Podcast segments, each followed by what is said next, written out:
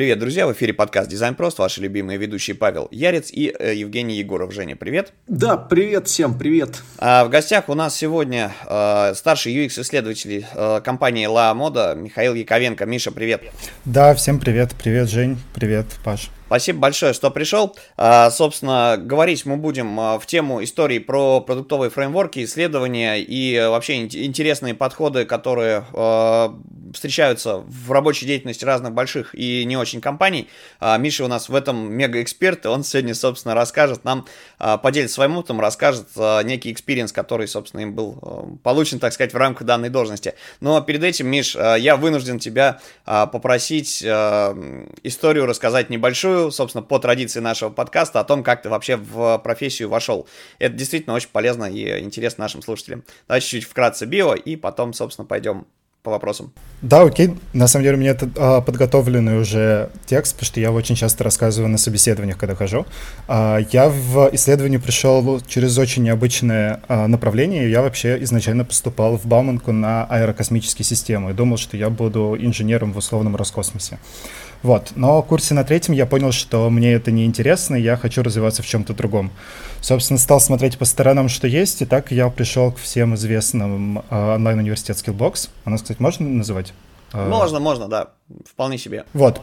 Пришел в Skillbox на курс UX дизайна от АИСа.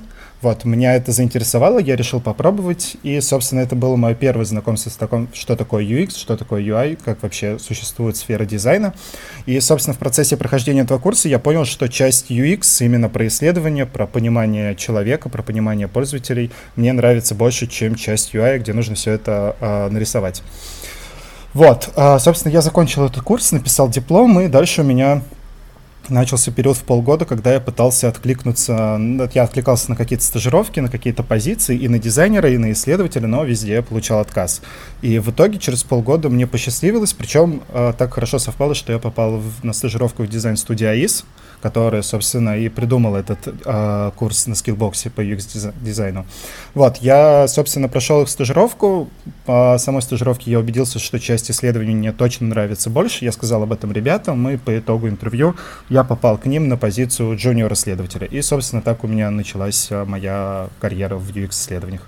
Супер. А можно еще а, такую пару точек, может быть, поинтов озвучить. А, первое, что я тебе хочу а, спросить, чего не хватает на курсах, потому что действительно очень важный момент. А, неважно, да, где люди начинают, где люди обучаются, важно то, что а, по факту, оканчивая учебное заведение, любое абсолютно, неважно, есть там диплом или нет, есть там много практики или мало практики, а все равно есть гэп между точкой, когда тебя берут на работу, и между историей, когда тебе, ну, когда ты учишься. То есть есть где-то посередине, там, условно говоря, а, любая из контор, а, которая, допустим, защиту проектов какую-то устраивает, вот а, если там нет чуваков из компаний-партнеров, которые, условно говоря, студента забирают к себе, да, там, стажироваться или сразу на, да, какую-то позицию, соответственно, вот этот гэп нужно mm-hmm. преодолеть. Вот можешь рассказать, что ты сделал такого, да, то есть в твоих попытках, что было ключевой точкой переломной, когда тебе сказали, а, вот, все, Михаил, вы нам подходите, приходите. А, слушай, на самом деле это хороший вопрос, я на него даже не смогу, скорее всего, ответить. Ну, во-первых, я проходил курс Skillbox в 2019 году, он, я, знаю, я иногда туда захожу, чтобы поностальгировать и посмотреть, и знаю, что он с того момента поменялся, там добавились новые а, ну, там поменялись уроки и добавились какие-то новые модули. Вот, но я, наверное, просто брал э, в какое-то время количеством, потому что я отвлекался на все подряд. Конкретно в АИС я отвлекался четыре раза. В первый раз они мне сказали, что я им не подхожу. Во второй раз они сказали, что у них закрыта а, вакансия. В третий раз они снова написали, что я не подхожу. И вот в четвертый раз я увидел их объявление в Фейсбуке на стажировку, отправил и каким-то образом пропал, попал туда. Вот. А что я делал? Я вышел, естественно, у меня был дипломный проект со Skillbox, я придумал себе еще парочку проектов, а, провел исследования, потому что мне исследование было интересно, и на основе этих исследований собрал пару кейсов на Behance, и потом, собственно, у меня было такое портфолио, я с ним а, ходил повсюду. Поэтому мне кажется, что здесь мне в какой-то степени повезло, ну и, собственно, везение, на самом деле, важная часть, действительно должно просто немного повезти ходил повсюду. Мне это напомнило, как человек-бутерброд, которого я возле метро вижу. Он ходит, всем предлагает свои услуги. В принципе, сейчас это плюс-минус так и происходит. Да-да, я Вместо рекламного баннера там ссылка на твой Behance. Да, я именно примерно так это все и происходило. Я, наверное, во все вообще... У меня был где-то момент, когда я просто не знал, куда уже откликаться, потому что, ну, везде, где был хоть какой-то дизайн, я отправлял уже свое резюме и портфолио. Угу. Эмпатийные лайки сейчас под этим постом и аудиозаписью, я думаю, поставят пальцы вверх и поймут всю твою боль человека, который ищет работу. Сейчас это очень и очень актуально. Давайте переходить уже к теме ламоды. Паш, давай. Да, давай. Э, давай, собственно, Миша расскажет немножечко о том, какие виды исследований Ламода проводит, как э, некий такой мега-сервис, известная такая история, э, да, там, про сегмент. И, собственно, дальше мы эту тему будем развивать и мучить Михаила на тему того, а как, как бы, что конкретно для исследований можно делать. Угу. Ну, Миша, ты же не против, если мы будем уточнять, тебя немножечко перебивать и какие-то вот истории про исследования, так сказать, ковырять немножко вглубь? Да, конечно, я только за перебивать. Да, собственно, начать хочется, что да, я работаю в Ламоде, но я работаю даже не в самой Ламоде, потому что э, юридическое название это Купишус, а Ламода сейчас выделилась отдельно себе технаправление, которое называется Латех. Вот, в него входит э, целое все IT-направление, это разработчики, тестировщики, э, анали... дан... э, аналитики данных, дизайнеры, продукты и, собственно, исследователи. И я в команде исследователей, который входит в департамент продукта, который как раз входит в этот IT-департамент. Собственно, я, команда исследователей у нас, она является частью команды дизайна, и поэтому у нас очень плотное взаимодействие непосредственно с дизайнерами. В связи с этим самый частый метод, который мы используем, это юзабилити тестирование, когда мы тестируем какие-то интерфейсы, будь это то, что у нас уже а, есть на Ламоде, мы как-то это переделываем, и после этого дизайнеры отдают нам а, прототип или макет, и мы уже идем к пользователям и тестируем с ними, разговариваем, узнаем, насколько новым дизайном удобно пользоваться. Вот. А второй самый популярный метод, который мы используем, это глубинное интервью. Ну, это, собственно, интервью, как, например, вот Дудь проводит со своими гостями, то мы примерно занимаемся тем же самым, а, узнаем про проблемы, про какие-то про опыт взаимодействия с Ламодой, с другими маркетплейсами, не обязательно fashion-индустрии. Вот. А глубинные интервью нам нужны, когда либо мы пытаемся выйти в какое-то новое направление, мы хотим понять, а что вообще, чем люди живут в этом новом направлении, какие у них есть проблемы в этом направлении, вот. А либо когда нам нужно что-то сделать внутри ламода, мы понимаем то, что мы хотим расти, мы хотим улучшаться, но как бы просто так делать продукты не хочется, поэтому, собственно, мы идем уже к нашим клиентам и у наших клиентов спрашиваем, а что им не хватает, что им хочется, с какими проблемами они сталкиваются, и после этого мы но вот после этого часть исследования уже заканчивается, там уже начинается генерация идей, куда подключаются и продукты, и дизайнеры, и другие коллеги. Миш, смотри, какой вопрос. Э, очень много пользователей, я думаю, среди наших слушателей таких ребят тоже дофига, которые предпочитают ламоду. Э, не будем сейчас сравнивать с Wildberries там, с сезоном, потому что это разные вещи, о них мы сейчас тоже поговорим. Э, суть в том, что действительно пользователей дофига, опыта у них еще много, больше, потому что разных возрастных категорий есть персоны. Ты вот говоришь, э, что у вас есть э, юзабилити тестирование, да? Uh-huh. Вы с этими людьми лично как-то контактируете? Как вы собираете фокус-группы? Это очные э, тестирования или заочные? Как вот происходит выборка под определенную задачу, мне интересно. И, или это уже готовые данные от поддержки, например, по обращениям? А, тут на самом деле есть у нас два таких больших пути. Ну, во-первых, хочу сказать, что мы все проводим исследования сейчас заочно. Вот, мы это начали проводить, когда, собственно, случилась пандемия. Естественно, в офисы нельзя было пригласить а, людей из-за коронавирусных ограничений, поэтому мы стали проводить удаленно, и потом это как-то прижилось. Это и удобно, и э, в первую очередь пользователю, потому что он находится в том месте, в каком-то комфортном, который он выбрал, и он там себя чувствует в более естественных условиях и чувствует себя более спокойно. Вот. Ну и нам это удобнее, потому что получается очень высокая мобильность, то есть ты можешь провести исследование как и дома, так и в офисе, ну или в любом другом. Вот. А касательно самих пользователей, у нас есть два пути. Во-первых, у нас есть договор с рекрутинговым агентством, когда продукт, ну или дизайнер, в общем, инициатор приходит с какой-то задачей, мы с ним определяем, а кто является целевой аудиторией этого продукта, который мы будем исследовать. И по целевой аудитории мы составляем какие-то а, критерии. Например, а, он должен часто пользоваться преимущественно мобильным приложением или должен пользоваться сайтом. Это Android или iOS. а когда он последний раз покупал на Ламоде, сколько он вообще покупал на Ламоде. Например, вот мы недавно тестировали раздел «Избранный», и у нас был важным критерием, что у людей, которых мы зовем на исследования должно быть очень много товаров в избранном, потому что если там, естественно, у человека лежит один товар, то он просто для него то, что мы делаем и то, что мы хотим изменить, него это является неактуальным, неактуальной задачей. Вот. И у нас есть второй путь, как мы нанимаем. У нас на сайте Ламода есть э, страница, на которой абсолютно любой человек может записаться к нам на исследование. Вот. Когда он записывается, то он попадает в нашу Google табличку, и мы с ним через какое-то время связываемся. Опять же, узнаем, подходит ли он под наши критерии, которые нам нужны на исследование, и уже с ним договариваемся о времени, в которое он подключится и в котором мы с ним поговорим. Миш, можешь уточнить э, для наших, э, собственно, слушателей, кто не в теме или не совсем в теме, а, вот если говорить про эту сферу, как в нее попасть, вот как первые шаги сделать, да, то есть вот человек э, закончил какие-то курсы, условно говоря, да, что-то где-то по послушал, не знаю, кур прослушал курс лекций, там, не знаю, про дизайн мышления, про виды исследований, там, не знаю, прошел какой-нибудь курс по Jobs to be done, да, условно, а, и вот это все нужно собрать в кучку, потому что информации много, а методология некая, да, она отсутствует, потому что если тебя на курсе, вот ты этим прямо не занимался, если там была абстракция какая-то дана, типа уже готовые данные, или типа э, эссе на тему «распиши, как бы ты это делал», э, то если говорить про практику, э, да, соответственно, то ее не было. Вот ты исследование когда проводил, как это делал ты, и с чего начать ребятам, которые хотят вот подобные там интервью провести. У них пользователей нет, продукта нет, цели в жизни нет, у них есть единственное, что цель это, собственно, попасть на работу, сделать какой-то кейс. Вот как такой кейс люди могли бы сделать самостоятельно, на какую тему, что чтобы это как-то было похоже на что-то применимое к жизни. Угу, я понял. Но на самом деле здесь э, достаточно простой в какой-то степени подход. Все можно начать просто с какой-то идеи. То есть, например, э, как я начинал лично, я, у меня есть небольшая тяга к стартапам, и я надеюсь, то, что однажды у меня когда, когда-нибудь получится сделать свой стартап. Вот, и на самом деле это отличная идея, то есть ты можешь придумать, что хочу сделать э, стартап в фудтехе, например. Вот. А почему я сказал футех? Потому что, скорее всего, все мы пользуемся приложением э, Яндекс Доставки, Delivery и так далее. Вот. И, собственно, первое, что можно сделать, это зайти в эти мобильные приложения, в них потыкаться и посмотреть, а что лично вам неудобно в них.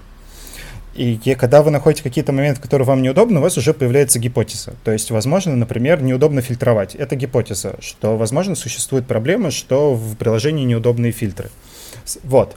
А, собственно, потыкаться вот так можно собрать буквально 4-5 гипотез, этого будет достаточно, которые можно будет проверить. И здесь уже можно как раз пойти несколькими путями. Можно для начала провести глубинное интервью, причем это можно провести среди своих друзей, просто попросить уделить им, например, минут 30, созвониться в Zoom или даже вживую встретиться, вот, и позадавать вопросы на основе этих гипотез. То есть у нас есть гипотеза о том, что а, есть проблемы с фильтрами, и на, на основе этих гипотез мы составляем вопросы. Сначала просим рассказать человека про то, как он вообще пользуется фильтрами, вот, спрашиваю у него, каким пре преимущественно вот тех приложением он пользуется, вот, и потом начинаю спрашивать, а с какими проблемами сталкивался при настройке фильтров? А почему для тебя это проблема? А почему они для тебя важны? А можешь оценить их критичность от 1 до 5, где один они совсем не критичны, а 5 очень критичны? Вот, это такие достаточно базовые вопросы. Можно их позадавать и в результате этого получить уже какую-то аналитику, что существует эта проблема или нет. По сути, это уже будет проведенное готовое исследование, можно буквально на 4-5 людях провести такое, вот, и уже будет какая-то готовая информация. Потом можно пойти даже чуть дальше и составить опрос. Опять же, на основе той информации, которая получилась, то есть проранжировать, насколько вообще это частотная проблема, потому что, ну, есть вероятность то, что ты встретил ровно 5 людей, которые, единственных в мире, которые сталкиваются с этой проблемой. Вот, и потом, собственно, провести опрос, и вот у тебя уже готовое исследование с примененными двумя методами. Опрос можно провести в Google форме вполне а, легко. И вот у тебя уже есть твое первое готовое исследование. Окей, еще один момент. Э, да, собственно, последнее уточнение на эту тему. Вот человек это все сделал. А как это упаковать? Uh-huh. То есть это может быть кейс на Behance, но Behance кейс, понимаешь, который состоит тупо из сухих диаграммочек и э, плохо отформатированного текста. Не все же, как бы, собственно, э, базисными какими-то навыками граф-дизайнера, да, владеют и так далее. То есть как сделать так, чтобы это не было от, а, отталкивающе, отторгающее, э, на что посмотреть, может быть, какие-то шаблоны порекомендуешь или обратить внимание на то, как другие ребята это все исследуют. Это просто большая проблема, опять же, начинающих, да, как бы, то есть люди не знают, где подсмотреть зачастую. И mm-hmm. если говорить про э, там ребят, которые, ну, есть начинающие, есть совсем нули, что называется. И вот когда нулевые ребята, э, которые совсем вообще не из этой сферы, вообще никогда такого не делали, они пытаются в сферу залезть, они вот э, сделали, допустим, какое-то исследование, а упаковать его не могут, то есть чисто физически. Э, это такая же проблема, как research, да, то есть тупо, когда человек э, на курсе по исследованию, например, э, который должен где-то брать данные, да, знает какие-то источники, там, умеет гуглить, но при этом вот есть человек гуглить не научился. Вот что таким людям делать?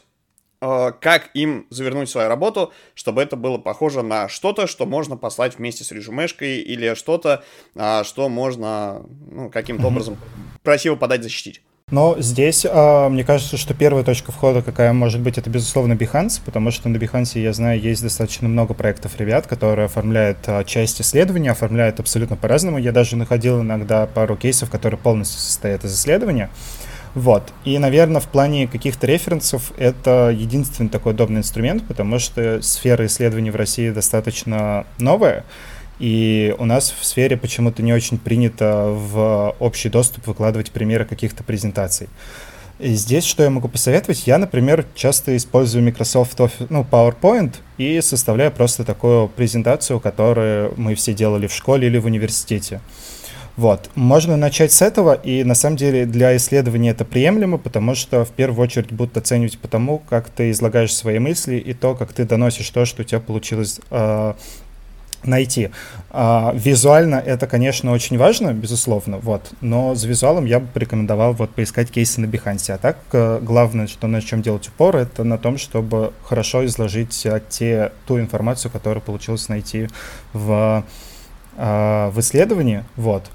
И вообще, на самом деле, я поработал в нескольких компаниях и могу сказать, что, наверное, в России очень большая проблема с визуализацией данных в исследованиях. У нас все-таки больше смотрят в сторону сути, нежели в сторону красивой картинки, в отличие от, например, зарубеж, зарубежных компаний, где картинка тоже важна. Спасибо большое за исчерпывающий ответ. Женя, передаю пинг-понг мячик вопросов тебе. Отлично, сейчас буду продолжать мучить Мишу касательно исследований. Э, что понял я, будучи человеком из продуктовой команды, то что эмпатия и критическое мышление – это одни из лучших друзей человека-исследователя, человека, который работает в продукте.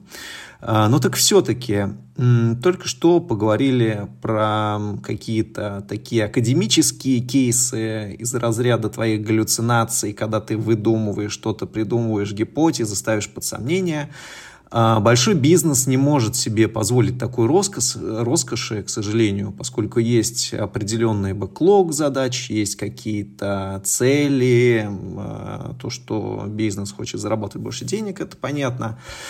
А, так все-таки, вот э, смотри, есть прямо жесткая проблема, да, которая раньше была на Ламоде, и моя жена, кстати, отлично бы подошла вам, я думаю, под это исследование в качестве испытуемого человека. Моя жена очень любит сдавать вещи.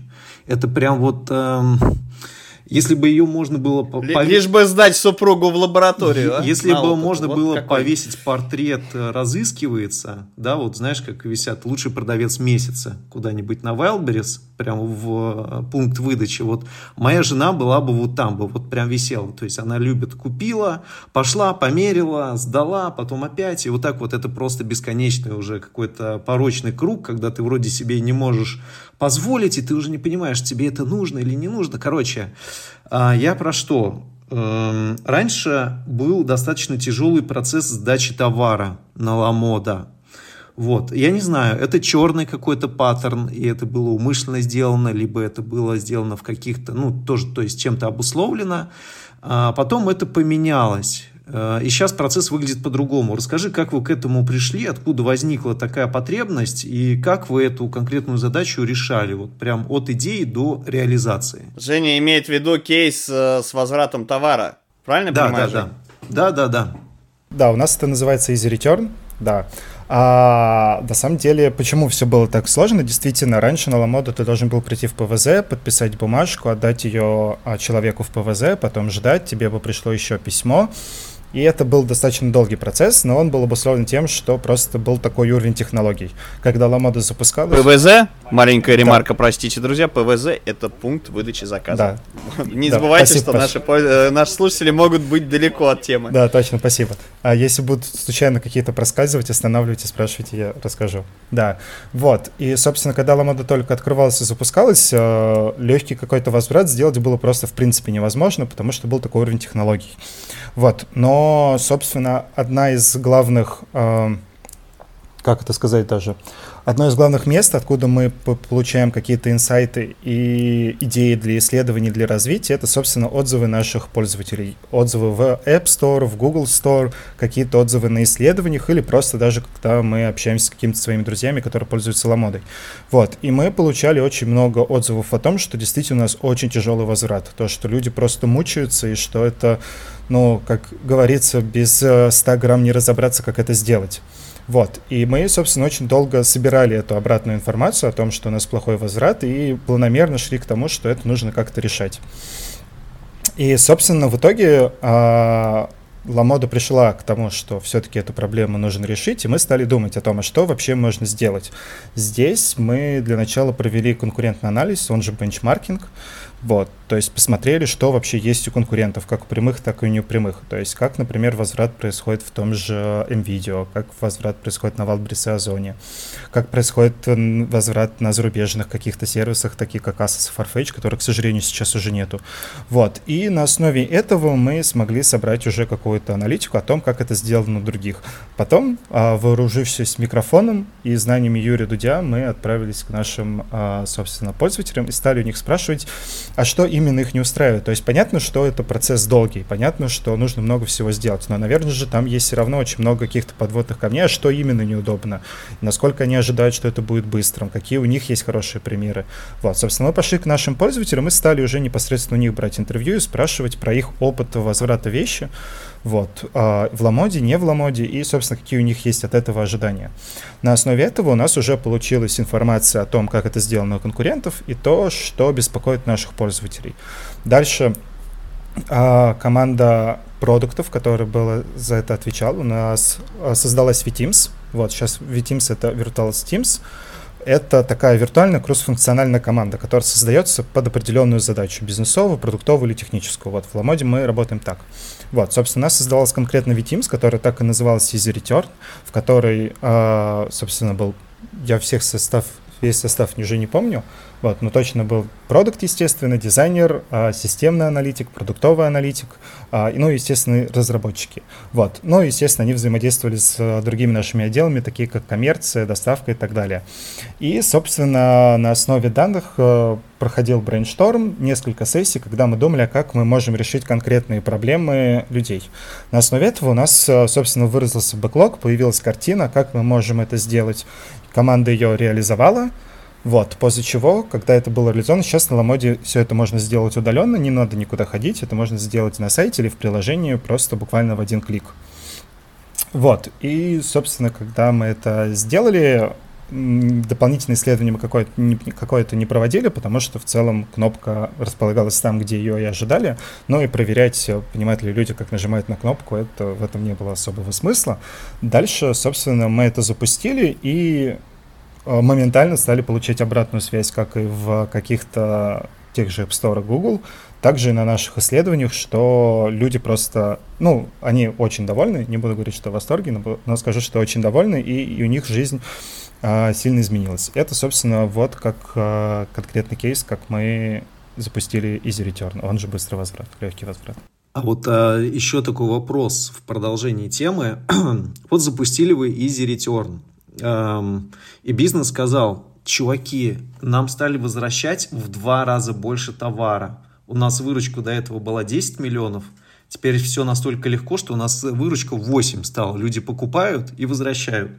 А, было ли такое? Или, то, или, ну, то есть вы поставили на чашу весов э, с двух сторон э, два параметра. Вот э, эм, то, что люди возвращают, или то, что люди, они стали более довольны, и они больше берут из-за этого easy Чем история-то окончилась? Угу. Нет, на самом деле количество, но я точно не знаю, но, насколько мне известно, количество возвратов не увеличилось. Здесь история про другое, здесь про лояльность. То есть э, может быть такая ситуация вполне, то, что ты взял вещь, примерил, она тебе понравилась, и потом ты решил ее сдать. И когда ты проходишь этот легкий сценарий, ты понимаешь, что, что блин, как круто Ламода сделала, я обязательно в нее вернусь, потому что я знаю, что если я вдруг ошибусь, у меня не будет никаких проблем с тем, чтобы это вернуть. Поэтому здесь основной наш упор был именно на лояльности, на то, что люди, когда будут видеть то, что у нас можно легко сделать возврат, будут к нам возвращаться и заказывать больше, не боясь ошибиться. Потому что на самом деле это один из самых главных страхов в электронном фэшне, это то, что ты можешь заказать какую-то вещь, которая тебе там не подойдет по тем или иным причинам. И это действительно очень большой страх, и вот мы работали как раз в том, чтобы этого страха не было, уменьшать его. Retention у вас увеличился, получается. Retention, точно, да. Вопрос. А, Миш, если это не является коммерческой тайной, а, да, ну, опять же, для наших слушателей поясню, чтобы чуть-чуть более а, подробный процесс был. Смотри, да, вот у нас есть некий параметр, рейтинг довольства пользователей. Ну, то, что XATM называется, да, там customer, сервис, бла-бла-бла, короче, рейтинг, уровень оценки пользователям сервиса или какого-то его кусочка или интерфейса того же. Каким образом это можно было бы замерить. А, да, то есть, может быть, как вы это делали, если там не можешь напрямую ответить, тоже об, об, обойди этот момент, uh-huh. да, то есть, как понять, что а, действительно количество там не возвратов, а именно качество обслуживания касательно возврата, оно а, выросло в глазах потребителя. Uh-huh. Окей. А я и не смогу рассказать, как мы это делали в Ламоде, потому что за это отвечает команда Customer Experience, и это, собственно, они проводят. Мы к этому отношения не имеем. Понял, за, за, за, за это посадят, я думал, ты сейчас скажешь. Надеюсь, нет. Окей. Вот. А, но на самом деле здесь можно пойти прям в лоб, и, например, после того, как человек э, зашел в приложение или на сайт, собственно, сделал возврат, э, кинуть ему ссылку на опрос и попросить его оценить, как ему этот процесс. Это прям такое решение в лоб, но которое очень сильно работает, его используют, мне кажется, вообще абсолютно все компании, так или иначе.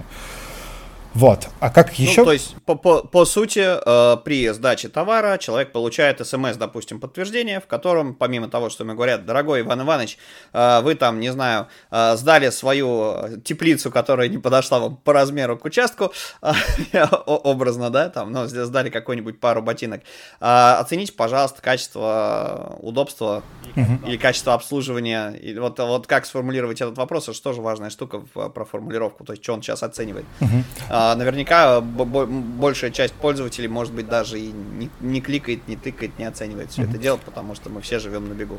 А, да, ну, на самом деле это так и происходит. То есть, получается, смс или там а, на почте email пришел, в котором есть ссылка, действительно, ну, как бы 100% естественно, по ней не перейдут, но даже если процентов 15-20 это сделают, это будет уже неплохой результат. И там, да, можно просто спросить, оцените, насколько вы довольны вот каким-то конкретным процессом, выставить какую-то шкалу, например, там от 1 до 5, где один совсем недовольный, 5 абсолютно довольны. И вот по итогу этого собрать какую-то среднюю оценку. Супер. А, еще каверзный, не каверзный, точнее, а уточняющий, развивающий, расширяющий вопрос. А, как по-твоему, а, какое количество времени должно пройти для того, чтобы получить достаточную выборку и понять, что да, это вот как бы то, что мы сделали, наша гипотеза, она сработала и, или не сработала, а, наоборот, да, чтобы вот это все оценивать. Потому что в глазах бизнеса зачастую бывает, особенно если есть разрывы во взаимодействии и коммуникации, а, есть такая неприятная история, что типа давайте неделю потестируем, потом все, короче, потом возьмем и все нафиг запорим, да, а там на самом деле надо было э, квартал брать, условно, чтобы достаточное количество пользователей, просто потерять больших чисел, получить достаточно большую выборку и успеть ее там проанализировать, скорректировать и так далее. То есть сколько, по-твоему, вот срок, срок такого проведения такого исследования mm-hmm. должен быть? А здесь все должно бы зависеть от того, какой конкретно продукт мы смотрим. Если конкретно по возврату, то мне кажется, здесь нормально брать месяц мое предположение, я бы взял месяц. Почему? Потому что в Ноламоде можно вернуть вещь в течение 14 дней. И, соответственно, вот мы, допустим, 1 сентября запустились, соответственно, те, кто у нас купил 1 сентября, то у них э, в течение 14 дней они могут вернуть, получается, мы только на 14 сентября точно узнаем, а получилось у них вернуть или нет. Ну, вернули ли они или нет. Вот, и, соответственно, взять вот так первые 14 дней, можно будет получить достаточно неплохую информацию. Но это, если честно, мое предположение. Я не уверен, то, что именно такой период брался, но я бы вот сделал вот так. Окей, спасибо за ответ. Э, Женя тоже вот хочет что-то спросить. Да, вот а, в продолжение темы возвратов, а, наверняка думаю, что сталкивались с такой историей, что делают возврат не совсем той вещи или, например, вещи в ненадлежащем состоянии. Есть такие недобросовестные дамы, которые кладут что-то другое, да, или там, например, не знаю, я заказал себе Гуччи очки, мне их привезли, да, или я их там взял, пошел мерить и подсунул очки с садовода, ну, например, да, а, что-то у вас, ну, я знаю, что эта проблема действительно есть, вы в эту сторону копали, что-то исследовали, думали, как эту тему пофиксить, или пока не дошли еще? А, ну, да, действительно такое есть. Иногда такое случается. Если честно, ну, конкретно отдел исследований в эту тему даже не сходил, к нам к этому никто и с этой задачей не приходил, но Ламода, она нацелена так, то, что все равно это не очень большой процент, и здесь, как бы, а, чтобы быть friendly для пользователей, мы можем а, как бы пойти на этот риск, что да, возможно, мы где-то поменя... потеряем в деньгах, вот, но все равно это наша принципиальная а, позиция, что мы даже хотим быть открыты к людям, и все-таки мы от этого получаем намного больше и в деньгах, и в... Гром, сори. Вот, и в деньгах лучше. Да, и в деньгах, и в доверии. Угу, да, круто. Эм, сейчас я скажу интересную вещь. Может быть, для кого-то это станет секретом, но перед выпуском э, мы, как правило, созваниваемся с нашими гостями, и этот выпуск стал не исключением, и строим плюс-минус план на выпуск, то есть о чем будем говорить.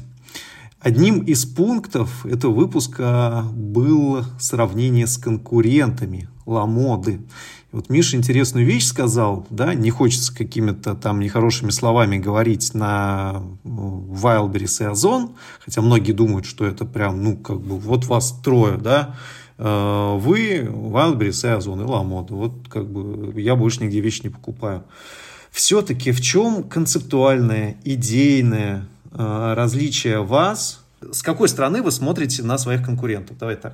Но, а, да, мы смотрим на, на Wildberries определенно есть, конечно, моменты, которые нам бы не хотелось сделать, вот, но банально здесь даже не в UX и не в продукте отличие между нами, Ламодой и Озоном, а главное отличие в том, что на Wildberries, а, ну, в принципе, любой может выйти и продавать какие-то свои товары на Ламоду, чтобы выйти, нужно пройти прям очень большой путь. И вот мы недавно делали исследование партнерского опыта, и нам, а, собственно, наши партнеры, а, ну, не то чтобы жаловались, скорее, отделились просто информацией, что это тот еще кейс, чтобы разместиться на Ламоде, потому что у Ламоде очень жесткий фильтр тех, кто может продаваться, собственно, на этой площадке.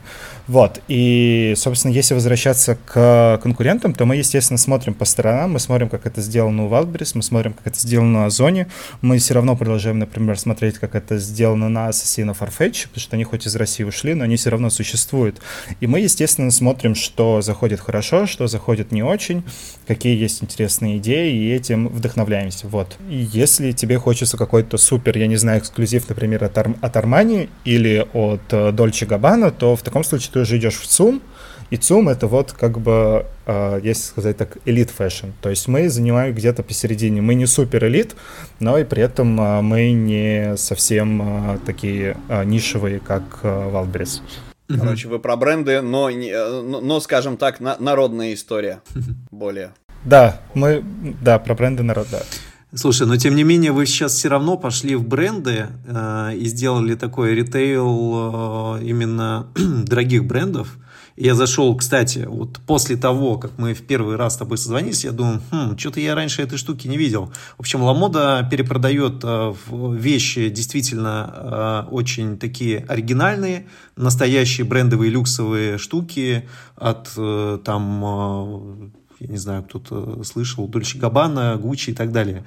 В общем, я зашел в эту категорию, реально думаю, а я люблю вот такие штучки, у меня там, ну, что-то сейчас на столе не найду, но есть у меня любители, знаешь, пощеголять во всяком.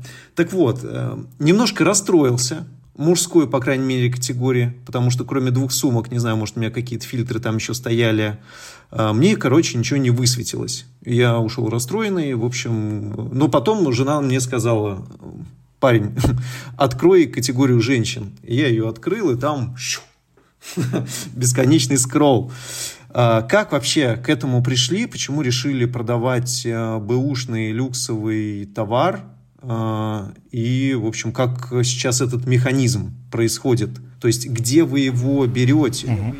Я, я думал, Женя сейчас задаст э, да. вопрос, а почему так к мужикам-то вы это самое дискриминационно, почему там две сумки?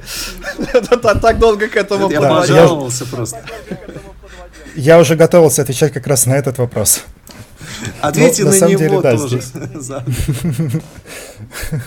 Не, ну на самом деле, да, к сожалению, мужского ассортимента меньше, чем женского, вот. Но это как, э, если посмотреть вообще на всю мировую индустрию, к сожалению, это так, то, что все еще есть какой-то такой стереотип, что мода — это больше для женщин, чем для мужчин. И, кстати, к нам на исследования иногда приходят э, мужчины, которые говорят, что я не покупаю на ламоду, потому что ламода связ... кажется связана с модой, а я мужчина, мне мода не нужна, мне нужно а, просто а, а чё ж пришел тогда, да, спрашивайте. Да. А мы его специально потому что позвали, да. Вот, собственно, да, это раздел ресейл, мы его запустили, а, если я правильно помню, в августе этого года, и это а, раздел, где продаются э, вещи, которые были куплены кем-то, вот, но там идет очень жесткий отбор. Собственно, откуда мы берем эти вещи? Мы работаем с партнером Second Friend Store. А, собственно, к ним приходят люди, сдают свои вещи, они их сами как-то проверяют там по своим каким-то критериям, и после этого, собственно, они нам скидывают информацию, мы размещаем уже на Ламоде, собственно, товары оттуда. И, собственно, рынок а, как раз а, как это, не знаю, как это правильно сказать, не хочется говорить second hand, потому что это имеет такую очень, а, не очень хорошую а, ауру, как будто вокруг этого слова, как и поддержанные вещи. В общем, вещи, которые можно использовать второй раз, которые люди сдают, потому что им не подошли по каким-то причинам. Например, они купили платье, девушка купила себе платье, просто ни разу его не надела, потому что не, не было подходящего случая. Вот, и это индустрия, которая в России сейчас очень сильно растет. Она на самом деле начала расти даже до 24 февраля, еще в 2021 году. И в 2021 году, на самом деле, у Ламода появилась идея, что можно зайти в эту историю потому что рынок там растет просто семимильными шагами, и понятно то, что на эту историю нужно как-то запрыгнуть. Вот. Но, опять же, делать просто какой-то секонд-хенд на Ламоде не хотелось, потому что, опять же, у Ламода э, ассоциируется у людей с каким-то качеством, и что это все-таки выше, чем Wildberries, и какой-то такой около, ну не около премиум, но что-то такое брендовое и модное. Вот, поэтому, собственно, мы решили занять нишу именно люксовых одежд, люксовой одежды, люксового fashion а. То есть а, у нас в разделе resale вы не найдете какие-то просто майки, которые кто-то там купил на Wildberries за 500 рублей, а потом решил перепродать. Нет, у нас там именно брендовые, Черт. которые стоят э, недешево. Да, и это наша была принципиальная позиция, что мы бы захотим, хотим заходить именно в эту историю.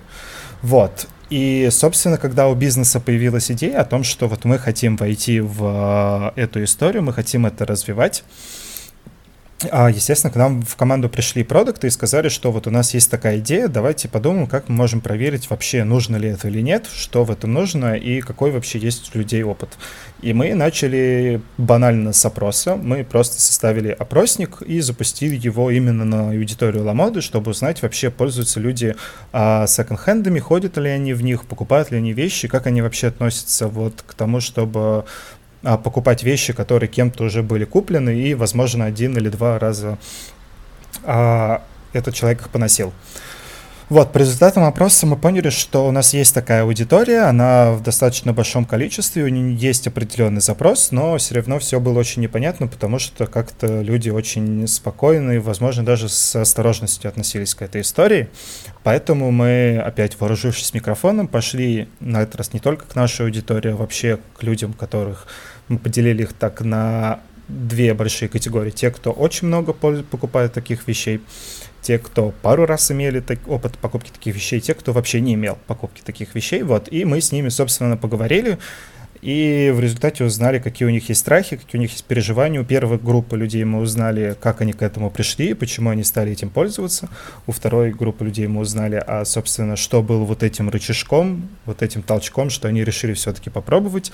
И у третьей группы мы узнали, собственно, почему они не хотят покупать, и можно ли на это как-то повлиять. То есть там были разные истории. Есть, естественно, люди, которые просто принципиально для них это вопрос даже какой-то гигиены, что они просто не хотят носить э, вещь, которую кто-то хотя бы даже если один раз носил, это абсолютно нормально. Вот. После того, собственно, как мы собрали эту информацию, мы ее отдали а, продуктам, и они пошли думать и разрабатывать, собственно, целый раздел. По итогу мы разработали раздел, договорились с партнером нашим Second Friend Store, запустили тестовый этот раздел, ну, точнее, не запустили тестовый, а собрали прототип и уже пошли проводить то самое юзабилити тестирование, про которое я говорил в начале, что мы это очень часто делаем, и мы просто стали смотреть, то есть мы уже знаем, что есть а, определенный запрос у аудитории на это, мы понимаем, какие у них есть страхи, и здесь мы проверяли то, насколько мы эти страхи покрыли, насколько людям понятно, как вообще войти, точка входа в этот resale, насколько им понятно, что это все-таки resale, что это а, вещь, которую кто-то, возможно, пару раз носил. Вот. Здесь очень важно было донести до людей, что этих вещей могут быть какие-то эффекты, дефекты. И это была одна из наших гипотез, то, что для нас это было принципиально подсветить, чтобы абсолютно каждый человек, кто захотел, видел именно эту информацию, чтобы не было такого, что человек покупает вещи, потом оказывается, что там есть какой-то дефект. То есть мы об этом сразу предупреждаем, и это обязательно нужно было подчеркнуть. Вот, собственно, мы провели юзабилити тестирование, поняли, что у нас нет крити- сильно критических проблем, есть какие-то маленькие доработки, мы их внесли, и вот в августе мы запустили этот раздел, поэтому вы сейчас можете зайти на Ламоду, в каталоге есть отдел resale, зайти и посмотреть себе какие-то вещи. А, на самом деле это круто. Я, я хочу просто лишний раз подчеркнуть а, для ребят, а то часто люди, которые не из сферы, не в теме, они... Ты просто когда говоришь, да, про исследования, когда говорят, что типа, ну, мы пошли к пользователям, мы не получили у них данные, и вот что-то там внедрили. Люди думают, что это как за хлебом сходили, а это на самом деле вот оба проекта, про которые говорил Миша, это глобальные достаточно вещи. То есть как и история с возвратами, так и история с вот ре-сейлом ритейлом, да, вот, вот у вас так называется, да, то есть с перепродажей. Это глобальная, активная, много-много дневная, многонедельная работа. Женя? А я вот знаешь, что, Миш, хотел спросить еще?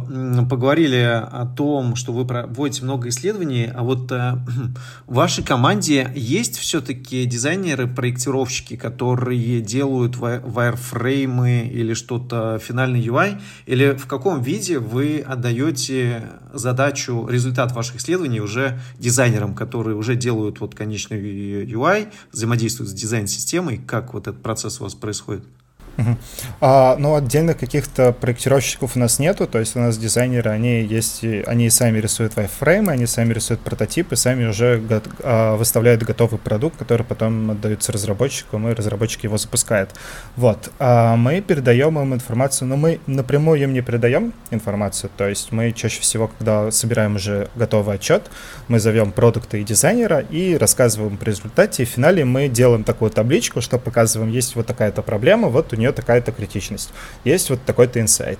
И потом, собственно, мы отдаем эту табличку продуктам и дизайнерам, и уже продукты дизайнеры иногда с нашей помощью, иногда нет, начинают думать о том, а что нужно сделать в интерфейсе, чтобы эту проблему закрыть.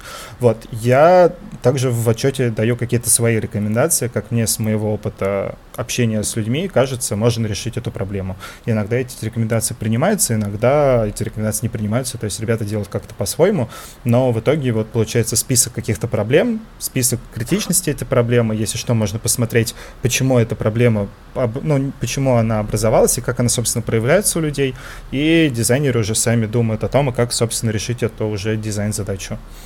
Угу, угу. Интересно, потому что обычно компании хотят человека, который все в одном будет и исследовать, и проектировать, дизайн-систему делать. И одежду шить. И потом пойдет еще человеком бутербродом продавать новый продукт. Ну, к сожалению, такое бывает. Особенно в России. В других странах не знаю как. А, в принципе, а, мы, ну, наверное, мы вот этот проект, допустим, по ресейлу, мы можем сказать, что это фича продукта, который называется Ламода, вот этого глобального.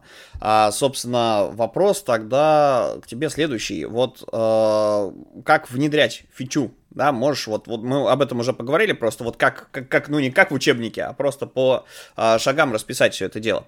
Вот а, нас послушают ребята, да, и решат, что, о, угу, а мы вот там тоже чем-нибудь приторговываем, например, да, и вот давай попробуем у себя в компании что-то такое предложить а, руководству сделать. Вот что им нужно сделать, да, собственно, а, для того, чтобы инициировать запуск а, каких-то исследований или каких-то разработок, да, соответственно, чтобы вот до этапа внедрения все-таки добраться так или иначе. Что бы ты порекомендовал? Угу. Ой, ну это на самом деле такой достаточно обширная и большая тема. А, это целая такая UX-культура, поднятие вопроса UX-культуре. Вот. А здесь э, на самом деле много, можно, но это отдельная, наверное, тема подкаста, как доказать полезность исследований.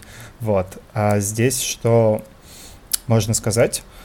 А, сейчас подумаю. Но Конкретно, если говорить про Ламоду, здесь в какой-то степени повезло, потому что я, когда в Ламоду пришел, у нас уже была сильно развита UX-культура, то есть все продукты понимали важность исследований, понимали, что это нужно, что это полезно, и поэтому здесь я никогда почти не встречал барьеры, то есть э, они, продукты сами приходят и говорят, что давай вот это происследуем, давай вот это происследуем.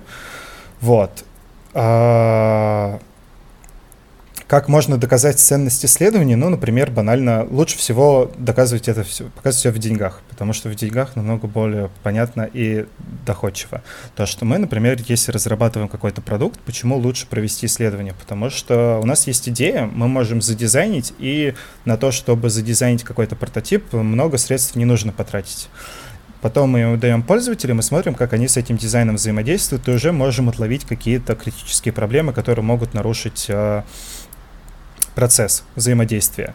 Вот, и быстро их попили, исправить, и на это на самом деле очень много денег не потратится потратится больше намного денег, если мы просто нарисуем дизайн, сразу дадим его в разработке, то есть мы задействуем еще здесь силы разработчиков, запустим это, задействуем силы пиара, задействуем силы еще каких-то департаментов, вот, потратим на это много денег, и в итоге все равно получим примерно те же результаты, потому что если что-то сделано неудобно, то люди будут приходить и говорить, что у вас вот это сделано неудобно. И вместо того, чтобы проводить вот этот полный цикл, то можно на очень раннем этапе, когда еще очень много денег не потрачено, проверить а, и, ну, проверить, насколько это удобно и понять, есть ли что-то, что прям сильно мешает людям пользоваться такой штукой. Я не знаю, насколько я ответил, Паша, на твой ну, вопрос. Ну, в принципе... Но я готов да, Мне, мне, мне кажется, вполне логично. Вот, то есть обосновать бизнес, что вообще исследование необходимо, да, что типа у нас вот есть, есть такой консерн, да, есть такое мнение, а, условно говоря, да, там а, беспокойство, что вот на этом этапе а, мы теряем большую часть пользователей. Они говорят, да, тебе говорят, докажи, что это так. Они по другим причинам, может быть, совершенно отвалятся. Говорят, ну, вот, отлично, давайте, у нас возникл, да, соответственно, конфликт мнений, давайте, собственно, проведем проведем исследование для того, чтобы э, доказать, может быть, в, в процессе него мы какие-то артефакты получим, э, которые на самом деле будут вообще на другие вещи указывать. Вот, ну, типа, если заинтересованы, давайте пилить. Э, ок, наверное, да, на вопрос ты ответил. А, если говорить про упомянутую UX-культуру и культуру дизайн-исследований, то если говорить про фреймворки, а, да, они же бывают разные, собственно, хотя по сути своей представляют собой одно и то же, плюс-минус, и служат одним и тем же целям. А, но вот как под задачу выбрать фреймворк? Угу. Из, из чего можно исходить? Ну, тут сейчас попробую как-то все это приземлить, потому что абстрактно говорить про это сложно. А, ну, тут я бы, наверное, разделил на... Пошел а, от общего и разделил изначально задачу на два этапа. Это мы хотим что-то сделать с продуктом, который уже существует, или это продукт, который у нас в голове. Если это продукт, который уже существует, то, соответственно, мы его можем как-то потрогать. Мы с ним можем как-то повзаимодействовать.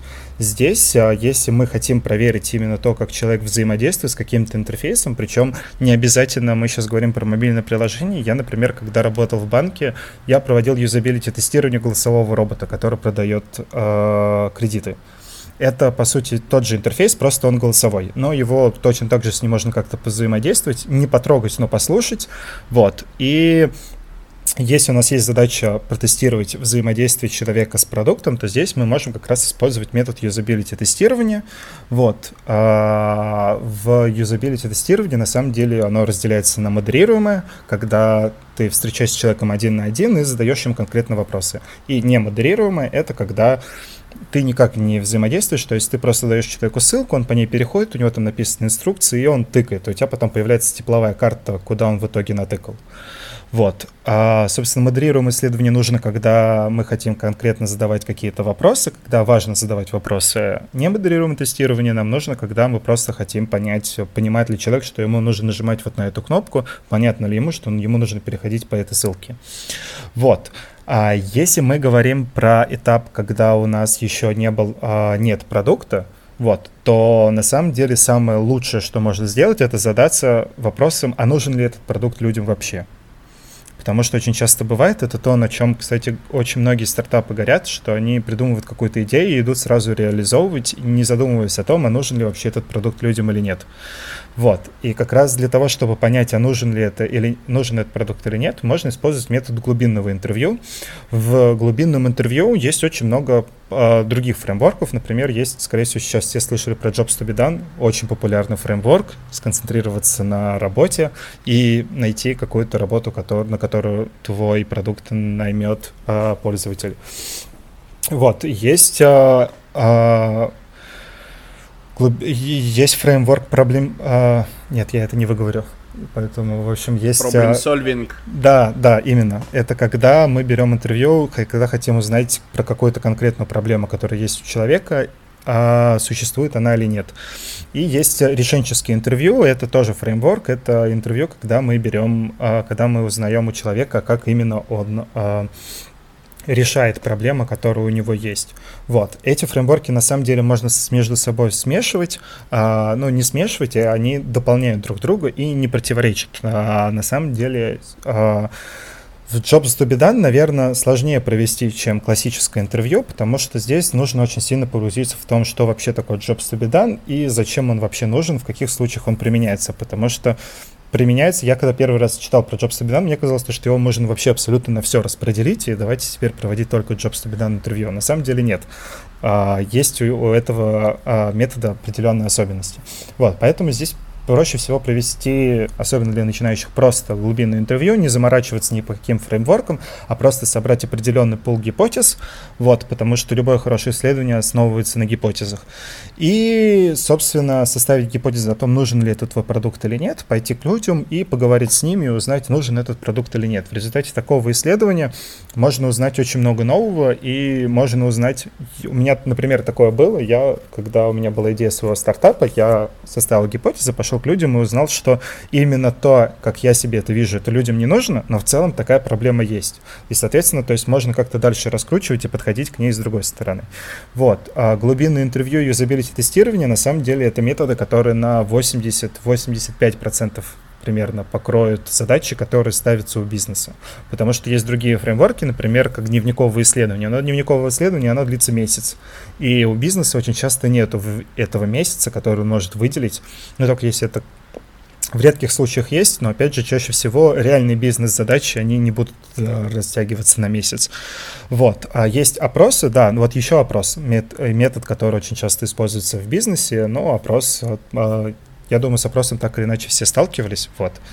Этот фреймворк э, нужно использовать, когда тебе нужно количественно определить, а, проранжировать проблемы, которые ты нашел и, возможно, определить, насколько они действительно критичны для пользователей. Вот, это три метода, которые покроют, вот, я говорю, 85 примерно бизнес-задач, а остальные 15 вы с ними столкнетесь, скорее всего, если у вас уже будет какой-то опыт э, в исследованиях и будет определенный уровень культуры исследований в, исследований в компании.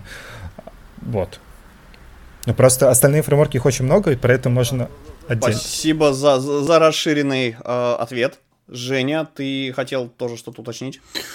Слушай, ну, по поводу вообще исследований, вот э, насчет того, что до этого, да, про доказательство важности исследований хотел бы добавить, что от ситуативности задачи тоже за, зависит э, и от компании вообще, потому что, ну, если у тебя в компании там работает 20 внутренних человек, на которых ты сделал интерфейс, то, ну, о каких там дневниковых, ну, ладно, дневниковые, ладно, пусть они там записывают, но, короче, эм, я про то, чтобы фреймворк не был ради фреймворка, ну, то есть бывает так, что, типа, вот мы там большая российская компания, нам нужно там потратить много денег, и мы сейчас будем проводить исследования, да, ну, например, Эм, если компания более-менее современная и понимает, что под конкретную задачу нужно провести исследование, она их проведет. И поймет, что это даст определенный value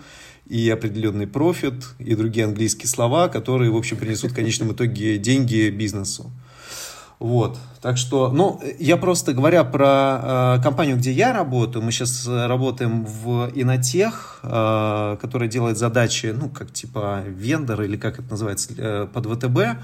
Э, вот. Э, у нас тоже есть э, исследования, но э, в большей степени э, они, знаешь, уже как бы не то, что по факту реализации, а они э, очень... Э, Э, просто сам банковский процесс, он такой, знаешь, эм, проблематичный в том плане, что время людей, которых мы отвлекаем на исследования, а там ребята, которые, знаешь, у них там, им нужно лимит утвердить на сумму там 20 миллиардов завтра.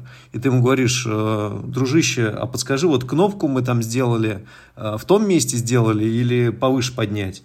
Он у виска покрутит и скажет, ребят, не отвлекайте меня в следующий раз как бы по этому поводу. Вот, э, поэтому, ну, здорово, что у вас в компании есть такая дизайн-культура, и тем более, когда такой объем пользовательской обратной связи, конечно, стоит э, к этим замечаниям прислушиваться и эти, ну, всю эту обратку собирать. Это правильно, что вы так делаете.